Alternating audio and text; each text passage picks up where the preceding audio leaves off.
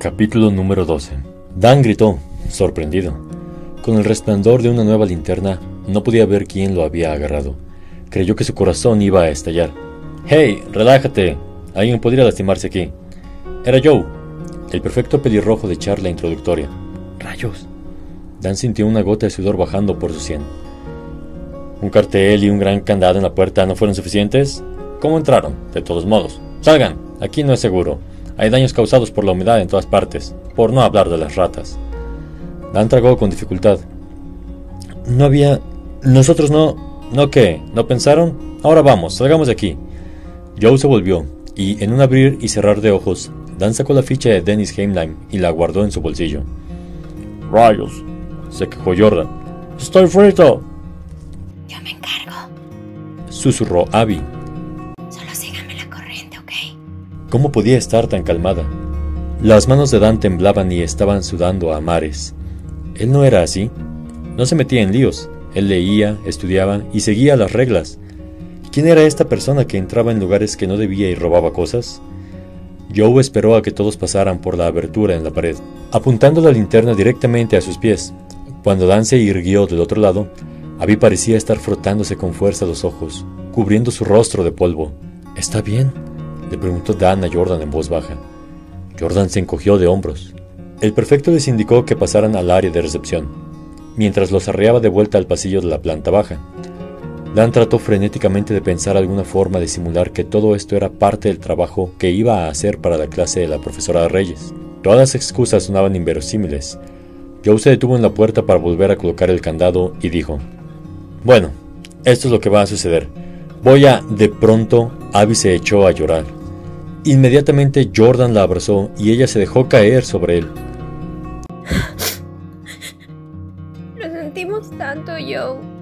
Gimió, limpiándose las lágrimas que habían dejado surcos en su rostro cubierto de polvo. No quisimos romper ninguna regla. Solo teníamos tanta curiosidad. Por favor, lo siento tanto. A Dan le pareció demasiado melodramático, y por la expresión de Joe a él también. Pero entonces, Abby inhaló profundamente y dejó escapar el llanto más crudo y desgarrador que jamás había escuchado. Joe pareció conmocionarse, y Dan pudo ver cómo su autoridad se iba desmoronando. Estaba pensando en la clase de monstruo que sería si la delataba.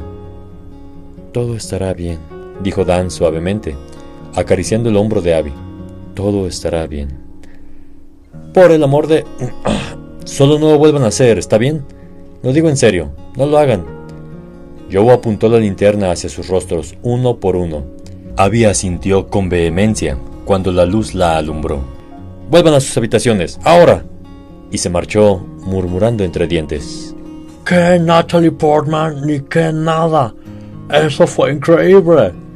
Susurró Jordan cuando ya no veían a Joe. Entonces se volvió y tomó a Abby en sus brazos, haciéndola girar en el aire. Un momento digno de los Oscars, sin duda.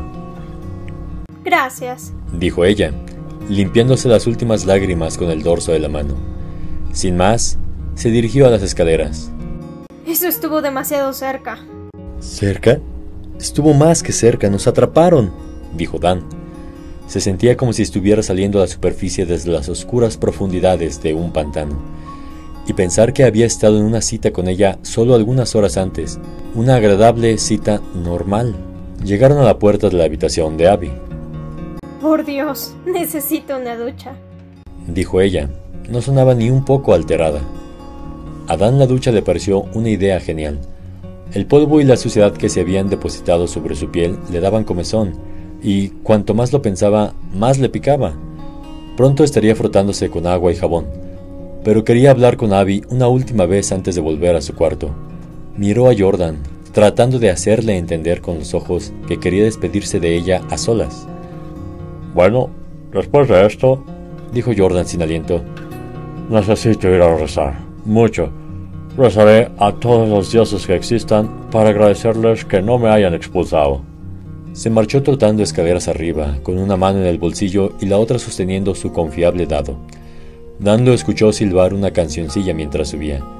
La melodía iba flotando cada vez más arriba, hasta que dejaron de oírla. Cuando estuvo seguro de que estaban solos, Dan dijo, La pasé muy bien esta noche. Antes de que nos atraparan, obviamente. Sí. Respondió Abby, pero estaba distraída. Su mirada se dirigió primero a uno de los hombros de Dan, luego al suelo y finalmente a sus ojos. Yo también me divertí. Lamento que nos hayan descubierto y que tuvieras que llorar, pero estuviste increíble, en serio. Hubiéramos estado en grandes problemas sin ti. No fue nada. Se encogió de hombros y bruscamente dijo... Te veré en la mañana, Dan. ¿Sí? Asintió demasiado rápido, arruinando sus intenciones de proyectar una actitud relajada. Sí, claro. Que duermas bien, Abby. Sé un árbol. Ambos rieron nerviosamente y miraron sus pies. Lo que hubiera habido entre ellos más temprano esa noche, si es que había habido algo, ya no estaba ahí. Claro que, considerando los hechos, ¿cómo podría estarlo? Ok, buenas noches. Abby se despidió con un gesto de la mano y entró en su habitación. Tenía una pelusa en el cabello. Debería habérsela quitado.